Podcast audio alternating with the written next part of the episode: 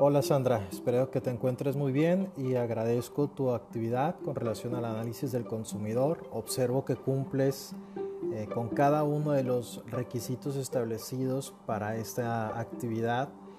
Con relación a, la misma, eh, comparto contigo lo que es la importancia de estudiar al consumidor porque es así como vemos sus necesidades tomando en cuenta sus características como su nivel socioeconómico. Con base a esto podremos ver el poder adquisitivo que, que van a tener, la clase social, su edad, género, etc.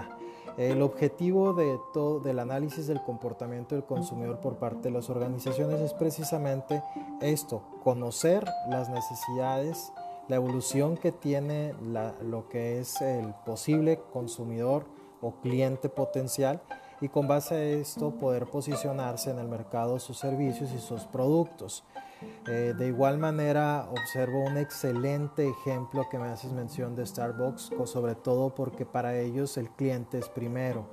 Eh, realmente todas las empresas u organizaciones, los clientes son la parte fundamental y la razón de ser dentro de su entorno empresarial. Eh, me gustó lo que es tu análisis que realizaste como ejemplo en el cual te identificas con la empresa Costco. Me, se, resultó muy emotiva. Y por último, la conclusión, de igual manera comparto, el análisis del consumidor permite ahora darme darte cuenta eh, en el cual debes de ser compras inteligentes.